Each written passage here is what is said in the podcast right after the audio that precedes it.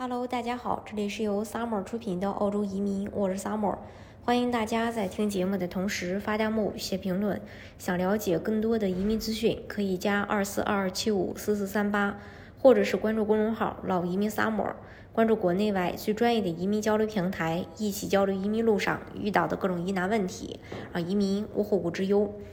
澳洲经济要复苏，移民移民呢是至关重要的，这是澳洲总理莫里森在最近发言中的表态。不只是澳洲总理，澳洲央行行长也表示，人口增长是重要的经济引擎，重启海外移民计划成为呃当务之急。那么对于澳洲居民而言，移民意味着什么呢？澳大利亚城市发展研究所呼吁，政府应该在年底前重启移民，不然住房需求可能无法想象。研究所主席西蒙巴希尔说道：“如果听一下生产委呃生产力委员会和澳联储的意见，不难发现，过去几十年海外移民一直是这个国家的命脉。呃，今明两年吧，海外移民实际上是处于负增长的。从长期来看，平均移民人数大约为十六到二十万人，移民占新房需求的近百分之六十。如果我们不尽快重启移民计划，住房市场难以支撑。”除了地产行业，其他多个行业对移民的呼吁也可谓是日益高涨。关于要不要放开移民，澳洲国内一直存在不同的声音。反对移民的人认为，澳洲的移民政策导致工资数年不涨，影响了当地居民生活水平的提高。支持移民的人则认为，人口增长往往意味着经济红利。在政策导向下，澳洲人口自二呃自二零零零年以来增长了百分之三十五。从一千九百万人增加至去年七月的两千五百六十万人，在移民人数暴增的背后，移民结构发生变化，永久移民的权重越来越少，临时移民开始多了起来。于是呢，我们看到一些澳洲本地人开始抱怨，移民抢了他们的饭碗，导致工资迟迟不涨。这种情况和美国非常相似。从澳洲总理最近的频频表态中，有三类移民是广受欢迎的，分别是。商业签证移民、技术移民和紧缺行业的移民。商业移民的话，几乎没有一个国家和政府会拒绝有钱人，因为商业移民签证走到哪里都是很受欢迎的，并且往往和永居公民身份挂钩。原因很简单，此类签证往往存在一定的投资门槛和就业、经济增长密切关系。呃，今年七月一日吧，澳洲商业投资移民将会从九种简化为四种，也就是。呃，商业创新移民幺八八 A，还有企业家幺八八 E，投资者幺八八 B，还有重大投资者幺八八 C。每一例签证无一例外附带一个投资门槛。不过呢，澳洲对全球富豪的吸引力也很明显。根据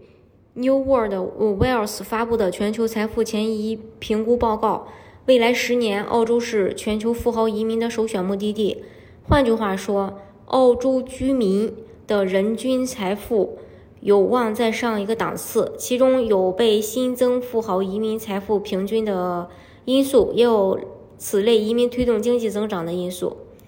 还有技术移民，虽然身家财富可能不一定比得上第一类移民，但是他们也属于那种即便不移民澳洲，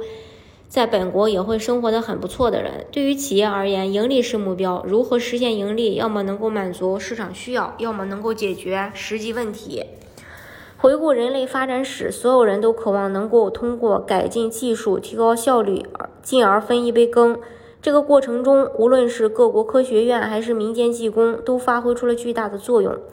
每一次技术的突破，都代表着生产力的巨大提升，背后都是大量就业机会。这也是为什么澳洲政府会大力放开一个移民种类。甚至目前，澳洲技术移民签证包括三类：幺八九独立技术移民、幺九零州担保和四九幺偏远地区州担保亲属移民。第三个就是紧缺职业的，在新冠疫情大流行期间，即便是有上百万人失业，澳洲一些地区仍然出现用工荒。目前，澳洲偏远地区有五点四万个空缺岗位，并且雇主一直无法找到合适的人选来填补这些职位。这类岗位一般包括农场采摘工、养呃这个养老院护工等。数据显示，今年夏季的蔬菜、核果、梨果和葡萄的涨幅基于基本介于百分之七到百分之二十九。